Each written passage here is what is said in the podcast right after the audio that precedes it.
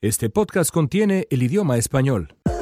Amigos, ¿cómo están? Bienvenidos al GAFEST en español, una coproducción de Slate y Univision Noticias. Soy León Krause desde los eh, hermosos, son hermosos estudios de Univisión en la ciudad de Los Ángeles, California. Esta semana estoy con mis colegas desde Washington, D.C., Fernando Pizarro de Univisión y Ariel Mutsatsos de Noticieros Televisa, o lo que queda de Ariel Mutsatsos, porque nos enteramos que acaba de ser sometido a una cirugía dental literalmente hace algunos minutos.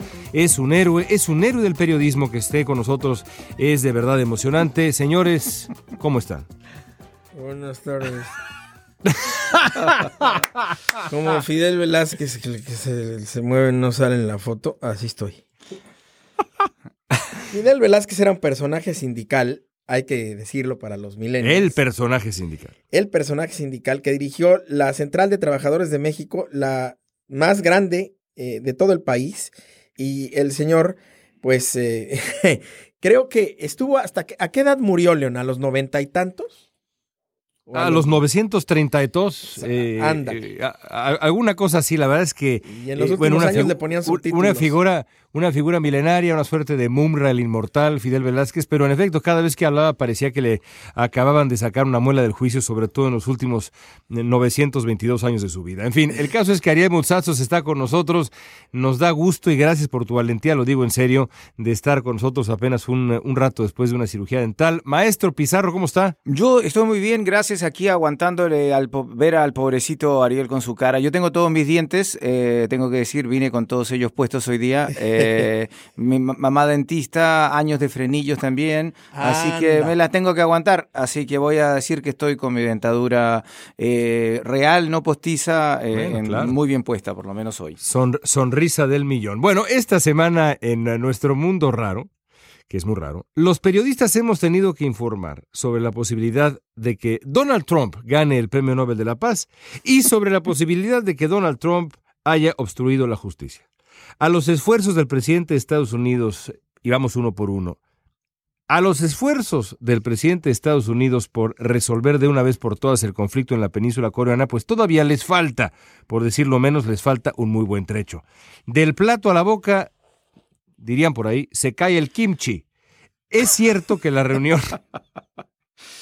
Qué referencia coreana para ah, los no pues usted con quién cree que está trabajando. No todo el mundo sabe lo que ah, es no, no. Bueno, no, no, no soy asistente de investigación, para eso está Google. Es cierto que la reunión en la frontera entre las dos Coreas fue histórico, fue histórico ese momento y estuvo lleno ese, ese momento de buenas intenciones, lo mismo que la declaración conjunta firmada por el presidente Moon y Kim Jong-un, pero de ahí a que Donald Trump consiga afinar los múltiples detalles para de verdad liberar al mundo de la amenaza norcoreana, pues la verdad es que falta mucho. Al mismo tiempo que esto sucedía, el New York Times publica una larga lista de 49 supuestas preguntas que Robert Mueller quiere plantearle a Donald Trump.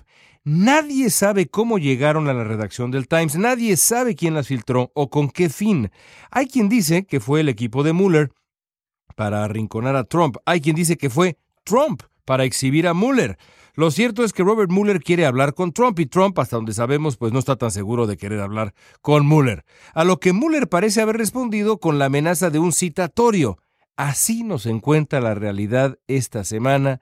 Fernando Pizarro, con un presidente que podría ser o Nobel de la Paz o citado a comparecer para responder preguntas sobre obstrucción de justicia y colusión con un poder extranjero. Fernando Pizarro, dame algo de luz, por favor. Algo de luz, algo te voy a dar de luz. Yo, yo lo primero que opino, señor, eh, señor Muchachos, aquí que lo, veo con sonriente también, es que si yo creo que Donald Trump se merece el premio Nobel de la Paz. Estoy sonriente, me duele la muela. Ah, bueno, qué sé yo, para mí es lo mismo, lo veo ahí feliz, ¿no? Pero no sabía que era dolor de muela, sí.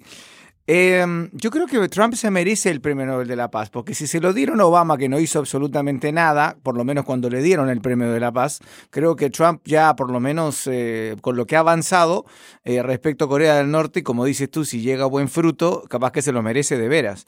Em, esta semana tenemos que agregar a toda la saga de Mueller que, bueno, acaba esta semana además eh, de renunciar otro abogado más del equipo legal de, de, Trump, que dicen que la Casa Blanca dijo que bueno, que ya estaba discutiendo su retiro, eh, o sea que a finales de este mes de mayo ya Ty Cobb, uno de sus abogados, ya no va a estar en el equipo legal.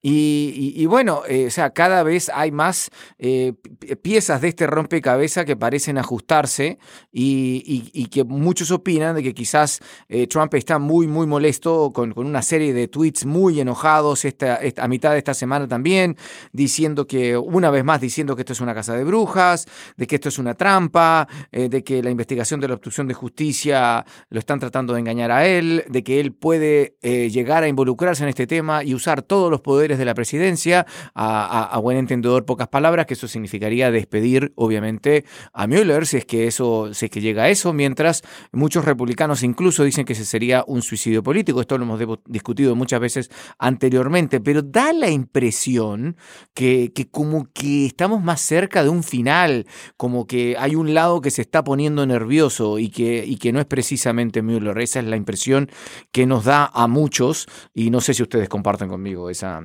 ese parecer. Sí, yo coincido en que los últimos acontecimientos lo único que hacen es darle cuerda al señor Trump. Eh, lo están acelerando más y eso evidentemente pues puede llevarlo en su carácter eh, de mecha corta, como decimos en México, eh, iracundo o por lo menos em, em, emocional o de arranques, pues hacer algunas cosas que hasta ahora no ha hecho, como correr al su procurador Rosenstein o como pues correr al fiscal especial Mueller. Pero a mí no dejan de llamarme la atención algunas cosas. En primer lugar, no me deja de llamar la atención. Es, lo, peor del caso de, esto que voy a decir es que lo considero posible. En otro momento, yo diría, el señor Trump es culpable, porque no me puede caber en la cabeza que actúe como culpable sin serlo. Y cada vez, o casi cada vez que el señor Trump reacciona a algo así, actúa como culpable. Hace unos días terminó por decir que Michael Cohen lo había ayudado a representar a, representarse eh, en, el caso de Stormy en el caso de Stormy Daniels. Cuando resulta que en el caso de Stormy Daniels, pues el acuerdo que hicieron fue con nombres ficticios y seudónimos que además se pusieron en papeles aparte, precisamente para que nadie se enterara, pues que se trataba de Donald Trump.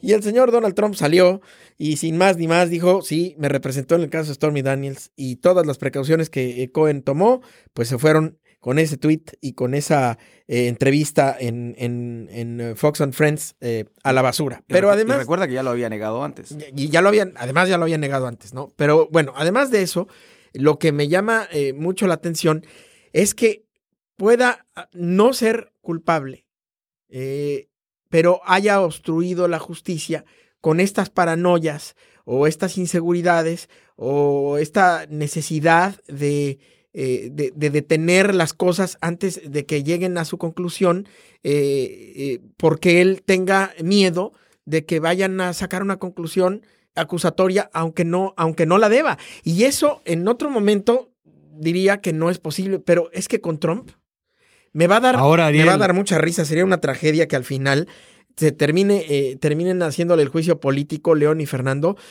pues porque obstruyó la justicia eh, nomás porque le dio miedo dejar a que la justicia eh, concluyera eh, lo que tenía que concluir, que es que no hubo colusión. Eso sí me va a dar una risa y me va a parecer una tragedia, pues francamente, nunca antes vista, ¿no? Ahora, si, si analizamos fríamente las y damos por buenas las preguntas que publica el New York Times, a mí lo que me impresiona es la amplitud de temas. Sí y la cantidad de protagonistas y los distintos ángulos de eh, investigación que aparentemente, insisto, si damos por buenas esas preguntas, está siguiendo Robert Mueller. Es decir, desde Michael Flynn hasta eh, la campaña, la reunión aquella famosa que encabezó Donald Trump Jr., eh, James Comey, las declaraciones de Donald Trump en Twitter, las declaraciones de Donald Trump en televisión, la entrevista con Lester Holt. Es decir, la cantidad de temas y ángulos que está persiguiendo Robert Mueller en estas, digamos, eh, medio centenar de preguntas es tan enorme que yo no me puedo imaginar cómo incluso un hombre mejor preparado que Donald Trump, mucho menos incontinente desde el punto de vista verbal eh, que Donald Trump, mucho más disciplinado, incluso mucho más cínico, como en su tiempo lo fue Bill Clinton en aquellas declaraciones que, pues, eh, incluso puso en entredicho el, significado del verbo es, ¿no? ¿Qué es es? Depende, depende de la definición que usted tenga del verbo es, ¿no? Eh, me parece que es demasiado grande el berenjenal, demasiado complicado el embrollo en el que se ha metido, demasiado rápido, digamos, el, el, huracán en el que está en este momento metido y sobre todo potencialmente a punto de entrar eh, em, Donald Trump. Eh, a, mí simplemente me impresionó lo que en, inglés se llama the breadth de, de, las, de las preguntas, la amplitud de los ángulos de cuestionamiento, Fernando. Oye, y ojo, eh, leí eh, en estos días a expertos legales dar declaraciones diciendo que no son solo 49 preguntas, son 49, como tú dijiste, temas, que cada una puede tener una enormidad de preguntas a sí mismo. O sea, que están diciendo que una entrevista, si es que Trump llega a sentarse en una entrevista con, eh, con Mueller o su equipo, eh, que no va a ser una cosa de una hora, dos horas. Esto podría durar dos días. Eh, y recordemos que, Clinton en su momento, cuando terminó eh, dando testimonio ante el gran jurado por la investigación, que como lo he dicho antes en este, en este podcast, comenzó investigando una cosa y terminó investigando sexo, él lo hizo apareciendo por video. Y, y anda a saber cómo va a ser la entrevista que daría si es que acepta Trump, pero no va a ser una entrevista corta ante tanta amplitud de temas y preguntas como, como dices tú. Pero a ver, hay tres cosas eh, muy rápidamente que a mí sí me saltan de esta eh, multitud de temas. El primero, si uno como investigador tiene una multitud de temas, pues es porque una de, una, una de tres. O estás investigando un solo delito eh, o un delito esencial en todos esos temas, que puede ser la obstrucción de justicia, o no tienes eh, muchas pruebas sobre ninguno de ellos y entonces estás tan amplio porque estás pescando. estás pescando.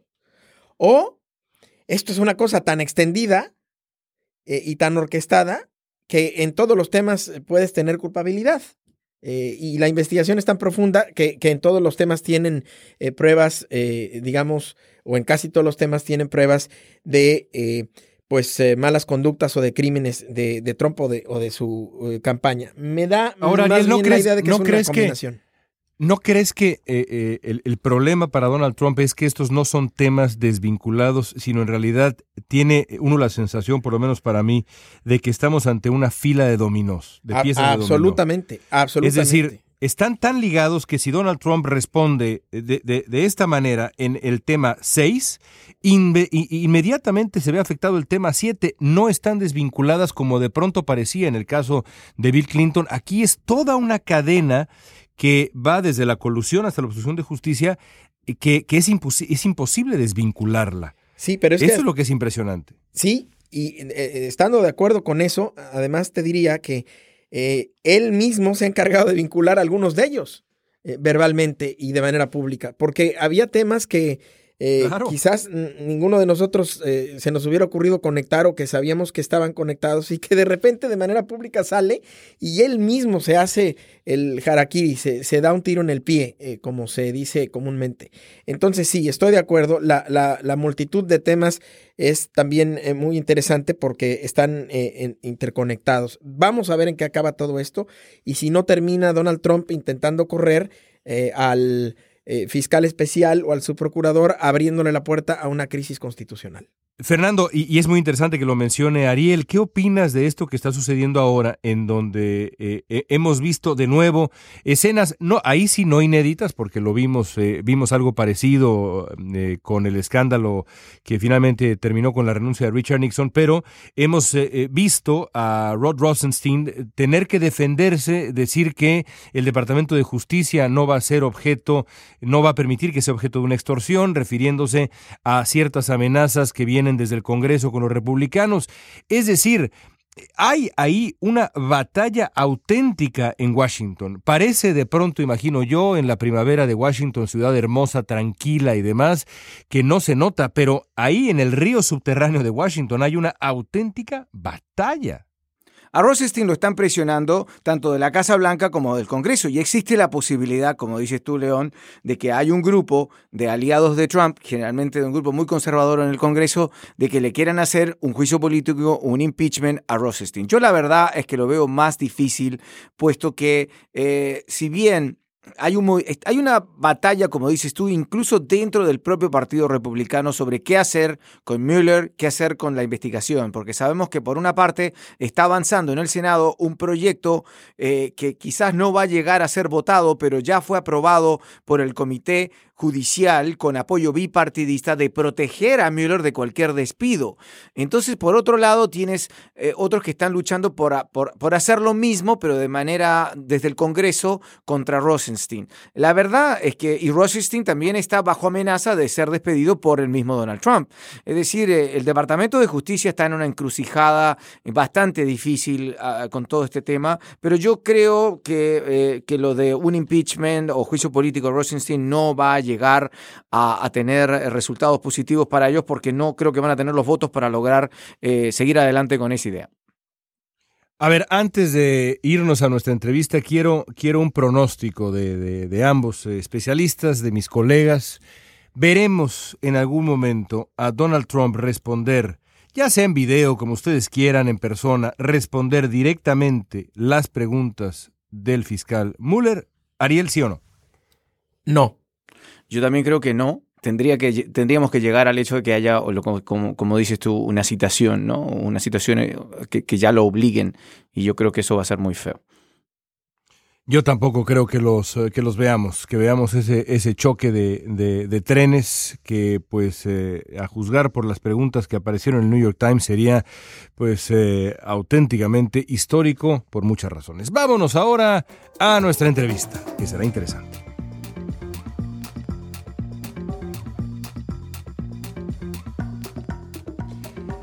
Esta semana en todos los noticieros, por supuesto, de habla hispana, pero también eh, de nuestros colegas en eh, lengua inglesa, la nota o una de las notas es la ya célebre caravana de inmigrantes que está buscando pedir asilo en la frontera sur de Estados Unidos, a unos kilómetros apenas de donde estoy en lo personal grabando el podcast acá en Los Ángeles, muy lejos de Washington, D.C. y a veces esa distancia francamente se percibe con toda claridad. 150 personas de las más de mil que comenzaron eh, esta marcha allá en Centroamérica ahora están en la frontera un fenómeno que lleva evidentemente muchos años pasando y por eso le hemos pedido a una colega eminente de Univisión Noticias que nos explique el contexto de lo que estamos viendo ahora en la frontera. Maye Primera es editora de Latinoamérica para Univisión Noticias y fue parte de una gran investigación que pueden encontrar en la página slate.com diagonal gaffet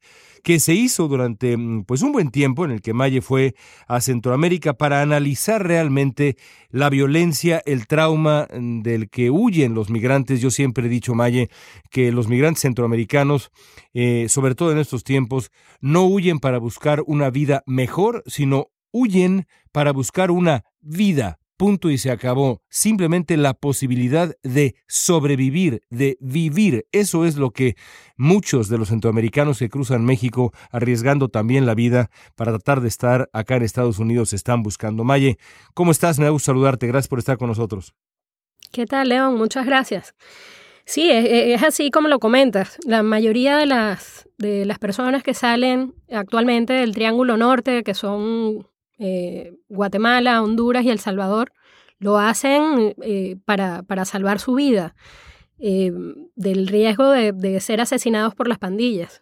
Nada más en, en 2016 hubo unas 160 mil personas que huyeron de estos tres países por causa de la violencia que se estaban moviendo por, por todo Centroamérica no solo con la idea de llegar a Estados Unidos, sino simplemente de ponerse al otro lado de la frontera.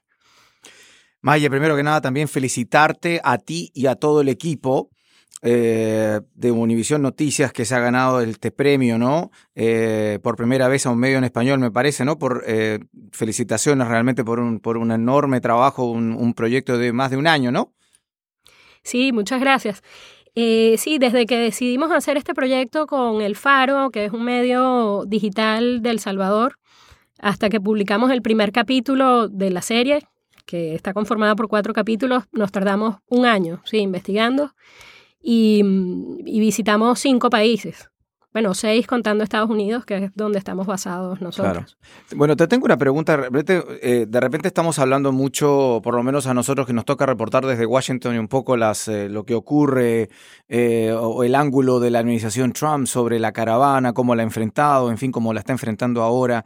Creo que una de las cosas que nos ha quedado ausentes quizás es pensar que, bueno, cómo se redujo, como lo, lo ha dicho Trump el mismo y como todos sabemos, se redujo esta caravana de unos 1.500 casi casi eh, prácticamente a, un 10%. Eh, ¿Qué crees tú, eh, en tu experiencia de haber visto a esta gente y hablar con muchas de estas comunidades, qué crees tú que, pasa, cuál es la opción que han tomado las personas que, que, decidieron quedarse en el camino, que han decidido quedarse en México? ¿Qué piensas, cuál es la opción que están tomando? Sí, bueno, México se ha convertido en los últimos años también en un lugar de destino. Em, cada año están recibiendo miles de solicitudes. Nada más el año pasado nosotros estuvimos en, en Tenosique, que es también en la, en la frontera sur, en el estado de, Tabasco. Allí en el centro donde estábamos, eh, que era antes un lugar de paso de migrantes, el albergue de la 72, ahora es un albergue de refugiados, em, hubo 200 solicitudes de refugio. Y, y de esas 200, eh, nada más fueron aprobados eh, una solicitud en todo un año, ¿no? O sea, hay mucha gente que está llegando, que se ha corrido la voz, que saben que pueden pedir refugio allí en México, pero eh, el trámite es muy engorroso, no todos llegan al final del trámite y la tasa de aprobación de estas solicitudes es muy, muy baja. Oye, ¿nos pudieras hablar un poco más del perfil de estas personas, porque sabemos que en su mayoría los que eh, eh, las, las, ocho personas que habían aceptado en un principio eh, a trámite, ojo, a trámite, a proceso, pues son mujeres con niños, esencialmente hablando. Hay también hombres y, cuáles son los perfiles. Sí, usualmente lo que veíamos era a hombres en edad productiva, digamos, entre los 20, 30 años, que hacían el camino desde Centroamérica hasta Estados Unidos buscando un futuro, ¿no? Como hace un momento mencionaba León. Era una migración económica, sobre todo, de hombres que viajaban solos y dejaban atrás a sus familias y, después enviaban remesas, cosas así. Lo que se está viendo desde hace eh, como un par de años, eh, ya después de que, de que ocurrió la crisis de los niños migrantes en 2014, donde eran niños los que viajaban solos, eh, lo que vemos ahora son familias enteras, mujeres solas en algunos casos con, muchos niños o familias muy numerosas, hasta de 17 personas, donde hay como tres núcleos familiares en uno.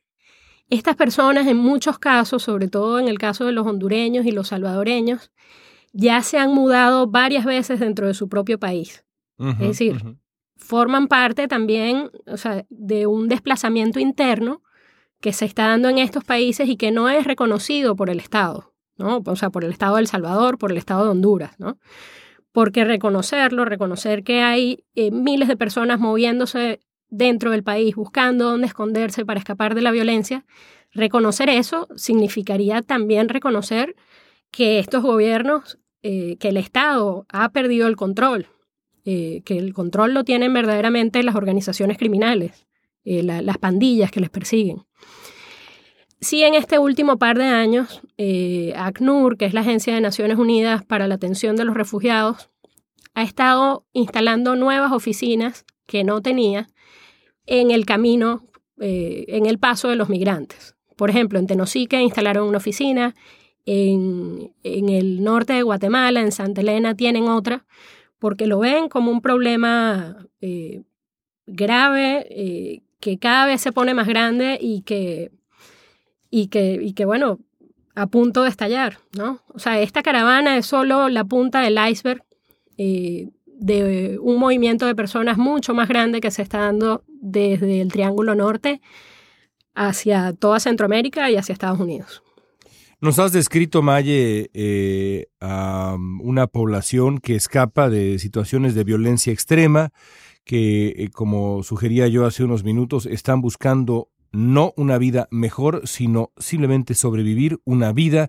Y sin embargo, la retórica que uno escucha en Washington eh, eh, literalmente todos los días, y no solamente en Washington, y esto lo hemos hablado en el GAFEST antes, que creo que es importante e interesante, en los medios de comunicación afines a eh, el Partido Republicano, afines a la ideología conservadora en este país, es que estas personas que tú describes como una, una oleada de gente desesperada que está buscando simplemente sobrevivir, son retratados como una amenaza para la seguridad nacional en Estados Unidos. Es decir, parece ser que de acuerdo con el fiscal general Sessions, con el presidente Donald Trump y con varias voces más, eh, empezando todos los eh, señores de Fox News, estos son, en efecto, violadores, ladrones, migrantes que vienen a Estados Unidos a deshacer el tejido social.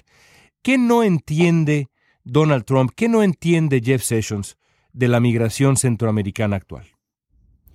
Bueno, creo que lo primero que no entienden es que esta migración es consecuencia, o sea, es, en parte su responsabilidad, ¿no?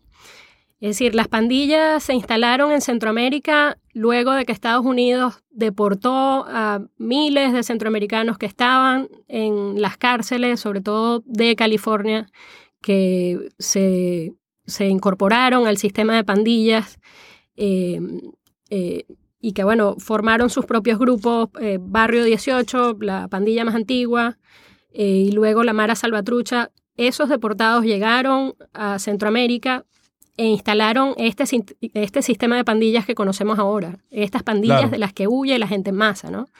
Entonces, por un lado, creo que Estados Unidos no entiende bien el origen del problema. Em, ellos quieren resolver, eh, digamos, esta crisis eh, apenas por el síntoma, ¿no? Poner como pañitos calientes sobre, sobre una crisis que es mucho más grave. Em, luego es que eh, eh, eh, esta gente es muy, muy pobre. Uno se imagina, y, vienen de zonas rurales, muchos de ellos, uno se imagina el fenómeno de las pandillas como, como algo urbano, ¿no? La, pandilla angelina típica, ¿no? Pero esto es un sistema mucho más complejo. O sea, esta gente no tiene oportunidades de trabajo, es decir, la, situación económica, que ya era muy grave en estos países, está doblemente agravada eh, por el problema de la violencia. Y allí Estados Unidos, em, eh, en el trabajo que ha hecho con los gobiernos de estos tres países, em, solo buscan soluciones que atienden eh, al problema de la, de la seguridad. Es decir, más dinero para armas, pero no dinero eh, para educación, para crear oportunidades para que esta gente no tenga que irse de su país. Claro, para reconstruir nación. Fernando, adelante. Una cosa que me llama la atención, Maya, también no sé qué piensas al, respecto, es el hecho de que la gente ha sido requete advertida. Obviamente, me imagino que, que la cobertura de alguna manera, con tan, especialmente en esta caravana, porque esto es una cosa cíclica, que ha ocurrido anteriormente, pero en esta caravana que ha sido cubierta de manera tan eh, masiva por medios de comunicación nuestros eh, y de tantas partes del mundo, ni siquiera solamente de, América Latina ni de Estados Unidos, pero a lo que voy es que, ¿cuál es la, el pensamiento de esta gente que a pesar de que saben que van a ser en su mayoría rechazados, un poco ahondando la pregunta de, de Ariel, ¿qué es lo que están pensando en que qué, qué va a ser el pensamiento de seguir adelante a pesar de que saben que la, opción puede ser prácticamente nula o de que van a ser quizás en el, mejor de los casos separados quizás de sus hijos eh, una vez que estén en territorio estadounidense. Sí, nosotros eh, cuando estuvimos el año pasado por toda la región nos preguntábamos cómo iba a incidir, a incidir la retórica anti-inmigrante de Trump en el empuje de esta gente de seguir eh, yendo hacia el norte, ¿no? Y lo que nos llamaba la atención es que eh, el, discurso de Trump no, no, había hecho mella en su idea de, seguir huyendo. y en parte porque Estados Unidos no necesariamente es el destino que busca la mayoría. Eh, muchos de los que finalmente llegan a la frontera sur de Estados Unidos lo hacen porque eh, tienen algún vínculo dentro del país. De repente están buscando reunificación familiar o ya han estado antes en Estados Unidos y creen que pueden eh, optar por una mejor vida aquí. Claro. Em, pero digamos, no es, su prioridad es, como decíamos al principio, salvar la vida, vivir. Y luego también creo que además de Estados Unidos, em, los otros gobiernos de la región, es decir, el de México, el de Belice, el de Costa Rica, em, incluso el de Panamá, no están prestando la suficiente atención a este, a este problema. O sea, no es solo a la frontera sur de Estados Unidos a donde está llegando esta gente. Están llegando a toda Centroamérica. Y estos países, con excepción de Costa Rica, no tienen un sistema para atender a estas personas. Es decir, un sistema legal eh, que les dé opciones de, optar al refugio, de optar al asilo. Por ejemplo, Belice, que a donde han llegado miles de estas personas, que es un país pequeñísimo, eh, no ha aprobado ni una sola solicitud de asilo para un centroamericano desde la guerra civil, desde que fue la guerra civil en Centroamérica. Eh, o sea, hay, hay una crisis ahorita, por poner el ejemplo de El Salvador, cuando se dio la, la, guerra civil, salieron de El Salvador em, miles de personas, eh, justamente por un problema de violencia. Eh, había 75, la, guerra sumó unos 75 mil muertos. Ahora el número de muertes en este país supera al de la guerra. Pero como no hay una razón, digamos, política detrás, la, la respuesta de los demás estados de la región a la crisis ha sido totalmente distinta. mientras duró la guerra entre los 80 y, entre 1980 y el 92, por ejemplo, en El Salvador, Estados Unidos acogió a, mucha gente que huía de la guerra, que en algunos casos se convirtieron en, los padres de los futuros pandilleros eh, que se formaron en Estados Unidos. Eh, también lo hizo Belice, lo hizo Costa Rica, pero ahora en este momento, cuando se trata de una, de una crisis humanitaria de iguales proporciones a las que se dio durante el periodo de guerras civiles en Centroamérica, no está siendo atendido con la misma premura. Por el contrario, eh, pareciera que todos los estados están buscando la manera de escurrir el bulto, ¿no? de no enfrentar el problema y dándole la espalda a, bueno, a familias trabajadoras eh, que, que, son como víctimas de, de sus circunstancias. Me voy a poner un poco del otro lado del argumento racional y voy a preguntarte si tú sabes o has propuesto o has participado de algún programa del gobierno de Estados Unidos o de eh, cualquier otro gobierno de la región, pero me parece que en este caso el de Estados Unidos es el que más posibilidades tiene de hacerlo, para un poco eh, contribuir a la solución del problema en el origen. Porque no podemos, y eso es, eh, es un hecho, no es un tema de, de, de, opinión, es un hecho, no podemos al final pues eh, proponer que la solución sea vaciar cada uno de los países en donde hay problemas y traernos los Estados Unidos o llevarnos a Europa o a Canadá, en, fin. yo creo que el, el problema eh, tiene dos eh, temporalidades. La circunstancia inmediata, que es esta que nos estás narrando y que tendríamos que atender de otra manera y no satanizarlos. Y por otro lado, la circunstancia de largo plazo, que es eh, arreglar el problema en el origen. Y, y, esto pasa, pues, evidentemente por cooperación al desarrollo y por apoyo para el cumplimiento de la ley y otras muchas cosas. ¿Sabes de algún programa formal eh, que haya funcionado o que por lo menos esté en marcha o de algún intento que hayan ustedes eh, participado o propuesto? No, la verdad es que no hay en este momento ningún programa que haya probado efectividad para resolver la raíz del, asunto, que es por un lado combatir la pobreza, em, fortalecer las instituciones en cada uno de estos países, eh, empezando por la justicia, combatir la impunidad y luego también eh, depurar eh, los estados, porque en muchos de estos casos eh, hay connivencia entre las organizaciones criminales y las instituciones del Estado. Exactamente. Es decir, los propios organismos de seguridad están como cooptados por las organizaciones criminales, como ocurre de hecho en México también. Em, de momento, como que la mayor preocupación de los gobiernos del Triángulo Norte ha sido mantener el financiamiento que le da a Estados Unidos para algunos programas eh, que tienen que ver con seguridad y con inversión en, en industria. Eh, pero esto, más allá del beneficio que ha traído a algunos sectores particulares, por ejemplo en Honduras, eh, donde hay muchas industrias funcionando, no ha traído cambios sustanciales en la vida cotidiana de esta gente. O sea, que haga su vida mejor para poder resistir un poco más allí en sus países.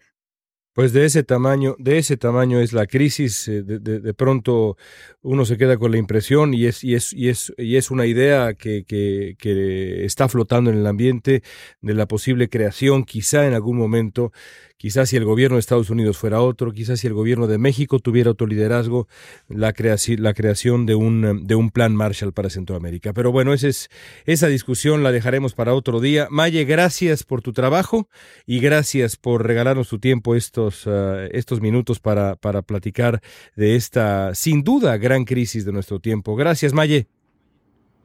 Muchas gracias a ustedes por la invitación. Ha sido un gusto esta conversación. Maye Primera es editora de Latinoamérica para Univisión Noticias. Estás escuchando el Gapfest en español, coproducción de Slate y Univisión Noticias. Soy León Krause desde los estudios de Univisión en Los Ángeles. Me acompañan Ariel Musatzos y Fernando Pizarro desde Washington, D.C. Y antes de irnos, vamos a nuestros eh, broches de oro. Y el día de hoy creo que el broche, por cierto, por cierto, que alguien nos escribió el otro día, maestro Pizarro, ¿no es cierto? Alguien del público. Hemos recibido muchos correos. Le mandamos un abrazo a toda la gente que nos eh, escribió. Se desató toda una polémica después de aquella conversación de la semana pasada sobre si debíamos o no hablar más despacio. Y la verdad es que recibimos muchos correos diciendo: no hablen más despacio, por favor. Disfrutamos el ritmo del Gap Festal como es, así que vamos a seguir hablando como que queda claro, con el ritmo de siempre. Ahora, uno de los mensajes que recibimos en la semana de nuestros podcast escuchas que nos escucharon y nos eh, escribieron eh, eh, iba en el sentido de qué quiere decir broche de oro. Y el, y el maestro Pizarro lo explicó muy bien. ¿Qué quiere decir? A ver, explíquelo. Bueno, es como una forma de, es una expresión, obviamente todos sabemos los que, eh, no sé si en todos los países se usa broche de oro, pero es que es una forma de ponerle un toque final espectacular a algo, una forma de terminar, ¿no es cierto? Coronar, es coronar, la claro, La cereza en el pastel. La cereza en el pastel, me parece que esa es una buena, una buena analogía también. El betún sobre la torta. ¿Betún?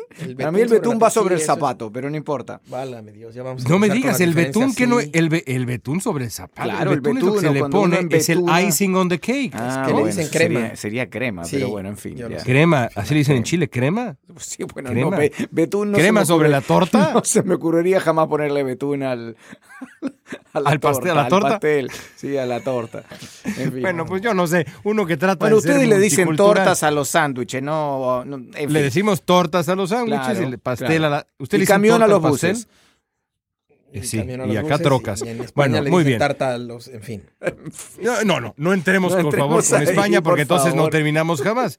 A ver, maestro Pizarro, ya que explicó lo del broche de oro y demás, Llévese el primer turno. Bueno, yo tengo uno hoy día que también se lo tengo que dedicar a nuestra colega y compañera del, ah, del podcast, eh, Dori Toribio, que me dijo, tienen que hablar de esto esta semana, porque realmente eh, una. Es que esto, está casi parece de comedia. Resulta que la semana pasada se supo que el ex doctor personal del presidente Trump, antes de llegar a la Casa Blanca, que es un, no sé si lo han visto, el doctor Harold Bornstein de Nueva York, una pinta medio de hippie entrado en años, con, con, con, sus, tú sabes, que, eh, que se nota que fuma algunas otras cosas mientras está atendiendo a los pacientes.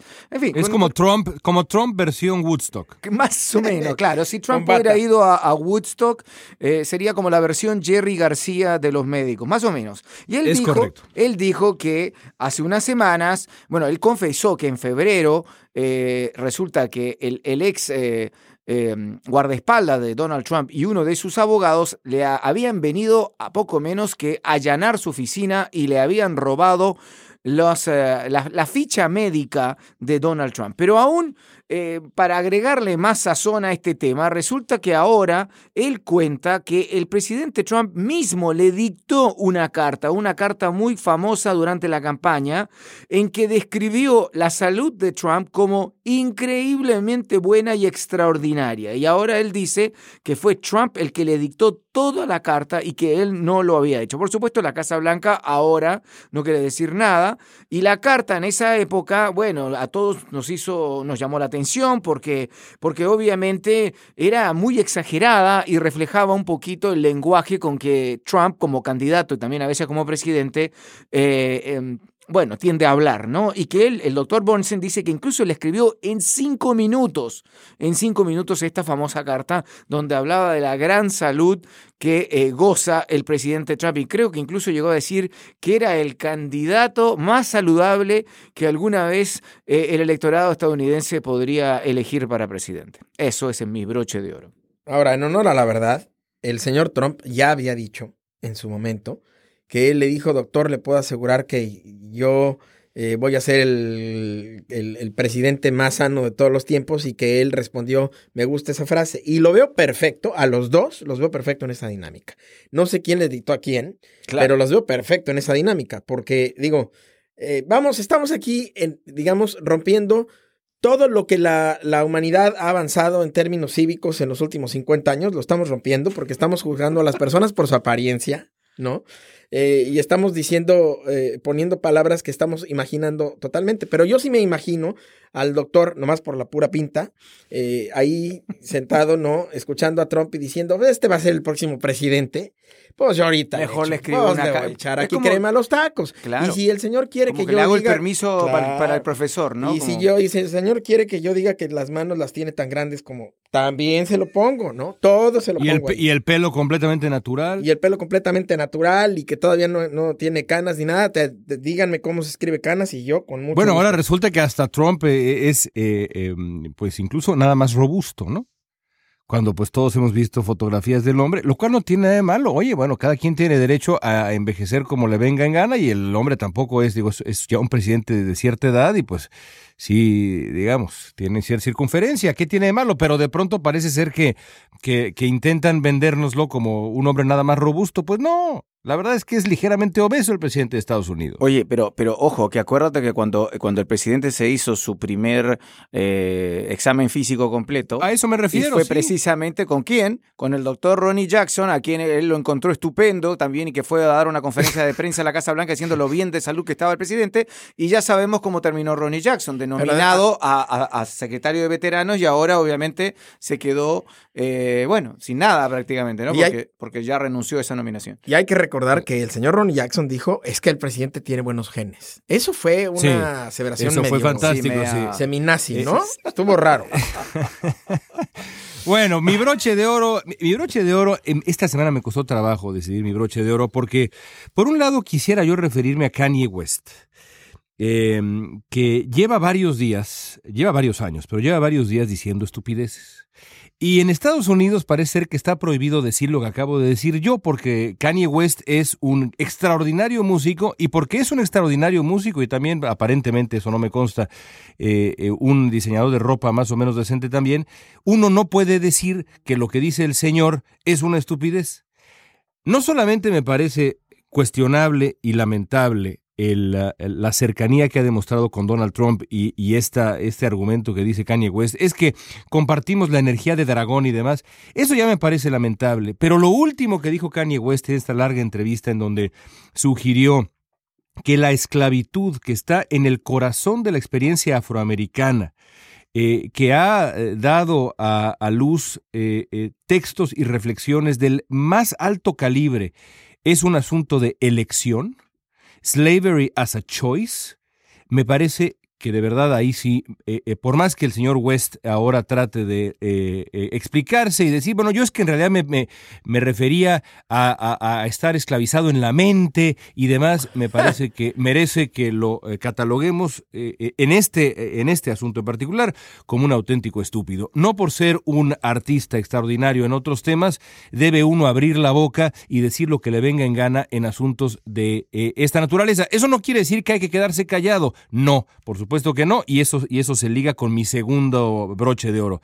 Pero francamente, en temas tan sensibles, uno sí quisiera que personas de este calibre, con esta relevancia, hablaran con menos víscera eh, eh, y un poquito más de conocimiento de causa e información, porque lo que dicen importa, desgraciadamente, cuando uno tiene en esta época esa cantidad de seguidores, importa lo que uno dice.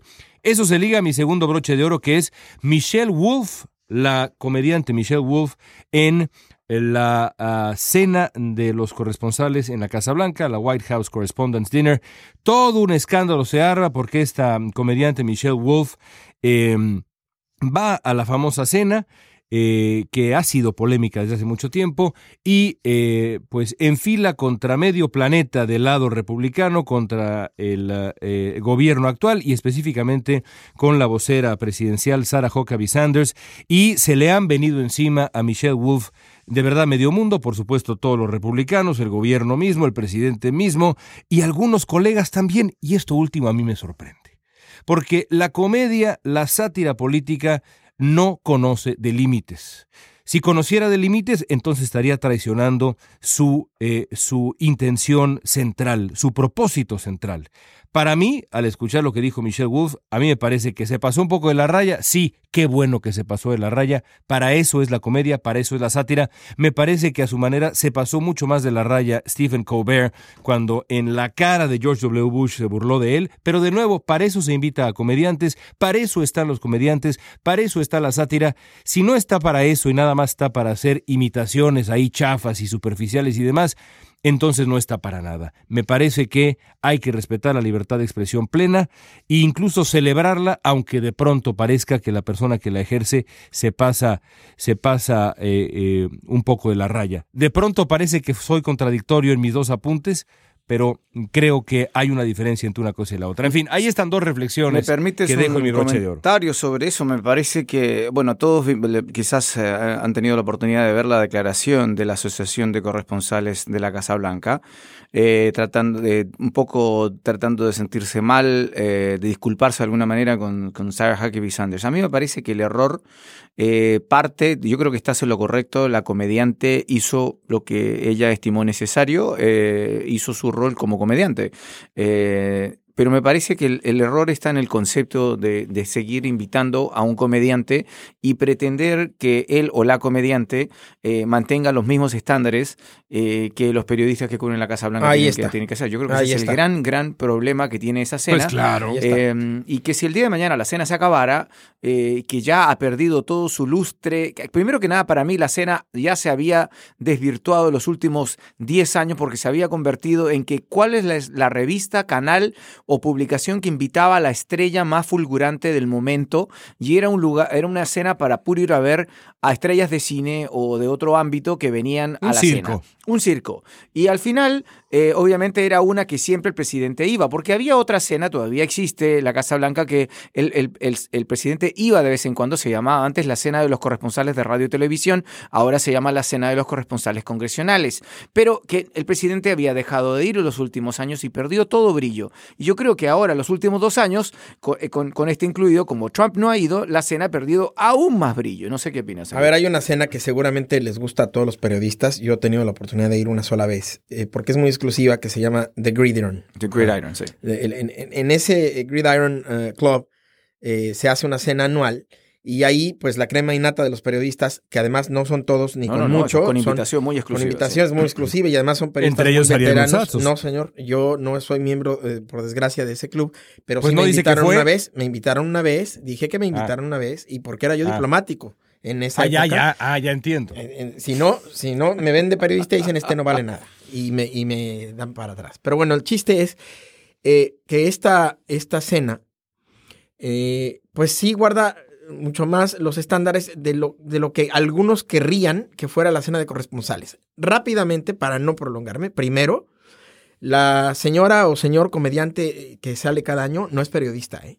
ni tiene por qué respetar, como decía Fernando, los, las normas, las normas del periodismo. Número dos, me parece que eh, lo que sí habría que respetar un poco es eh, ya no caer en vulgaridades. Y desde mi punto de vista, y no eh, tocando para nada criterios periodísticos, yo creo que este año Michelle Wolf sí fue vulgar. Pero eso es una cuestión subjetiva, evidentemente, y además es enteramente personal. Pero eh, decía Peter Baker, el gran corresponsal ante la Casa Blanca del New York Times, decía, este año el periodismo no avanzó eh, o esto no avanzó el, periodismo. Times no va a la cena, pues no se va bastante tiempo. Pues es que ese no es el chiste, exactamente. El objetivo, no es el, objetivo eh, no es avanzar el periodismo, el objetivo es avanzar la libertad de expresión.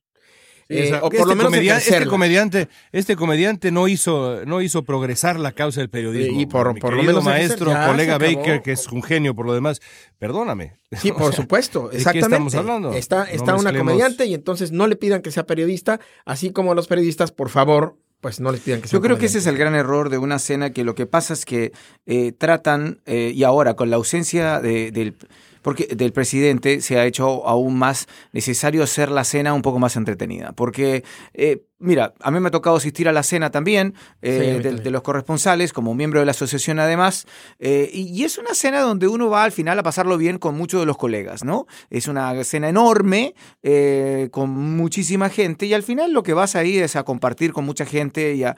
Pero entonces, ahora, con la ausencia del presidente, porque la gracia de los últimos años era que George W. Bush hacía un discurso siempre medio divertidito, porque siempre es la tradición. Y Obama también. Y tenía mucha más gracia a veces que los comediantes.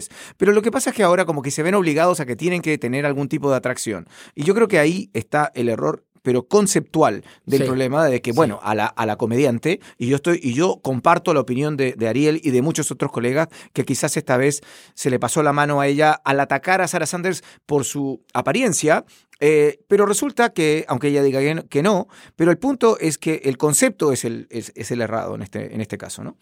Pues sí. yo creo que yo, creo que eh, si, bien es cierto que los eh, comediantes eh, no, no hacen avanzar la causa del periodismo, los periodistas sí muchas veces hacemos avanzar la causa de la comedia. Eso, eso es completamente innegable. Bueno, maestro Ariel Mutsatsos, creo que vamos a repetir broche de oro por primera vez, pero, pero qué bueno que así sea, porque quizás por bueno.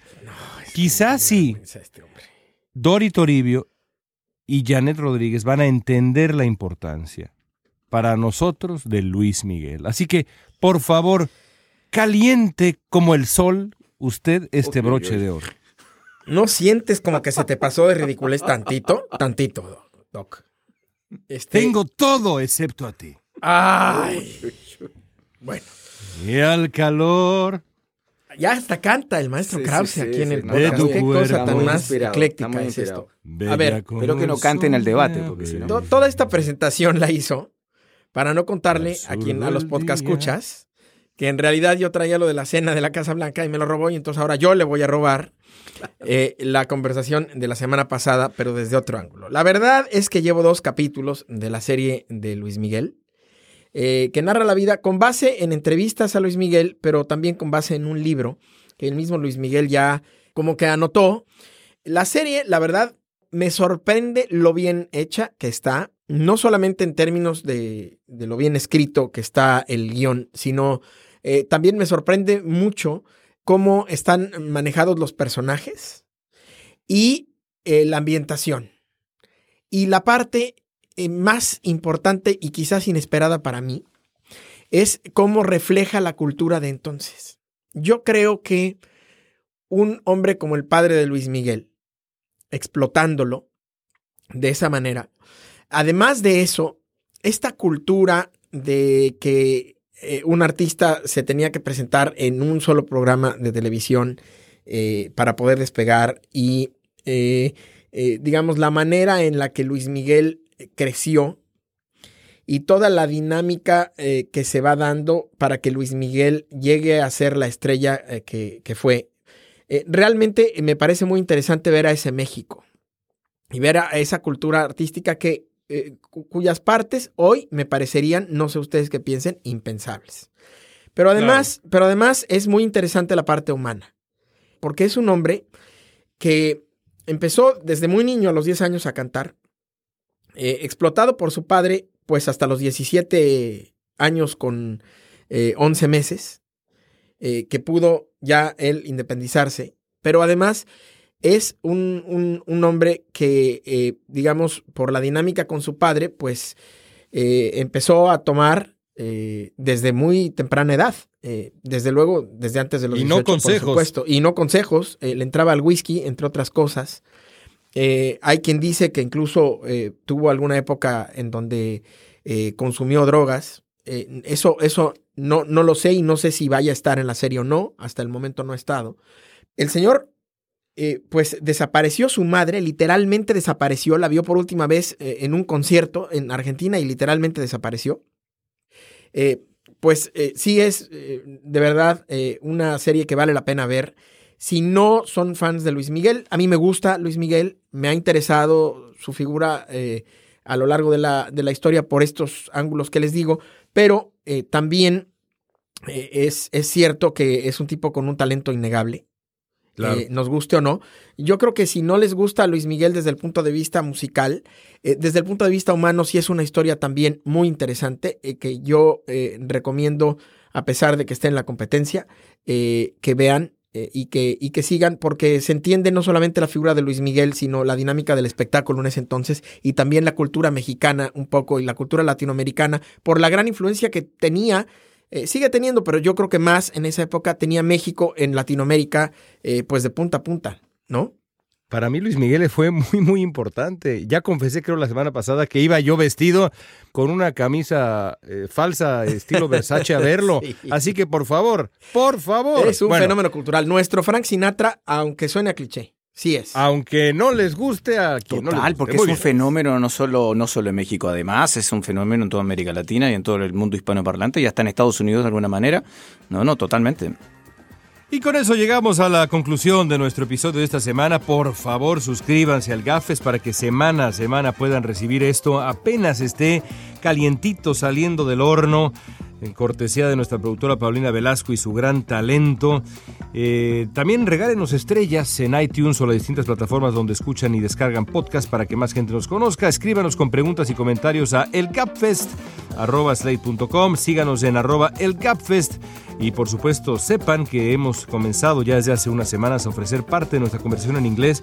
Cada semana vamos a cubrir un tema, noticia y demás en inglés. Lo pueden encontrar en el mismo canal de nuestro podcast llamado, por supuesto, el Gapfest. Eh, se llama el Gapfest en inglés, esta sección que acabamos de hacer desde hace unas semanas. Bueno, gracias a Paulina Velasco, insisto, Andrew Parsons allá en em, eh, DC, gracias a José Denis acá en eh, Los Ángeles, California, gracias a Inger Díaz Barriga que nos apoyó en la grabación de la conversación extraordinaria con Maye Primera, gracias a mis queridos Fernando y Ariel en Washington, soy León Krause, muchas gracias por escuchar el Gapfest en español, hasta la siguiente. Entrégate. Qué bonito. Ay, Ariel. Bueno, me has llenado el corazón de alegría. Se hizo un silencio, Percibo, percibo que te estás burlando, pero no sé, a lo mejor es mi idea. Esto, pero, a ver, quizá no escuchaste el Gapfest la semana pasada. Mi propio frenesí Luis Miguelesco. Por favor, al contrario, hermano. Es un fenómeno cultural.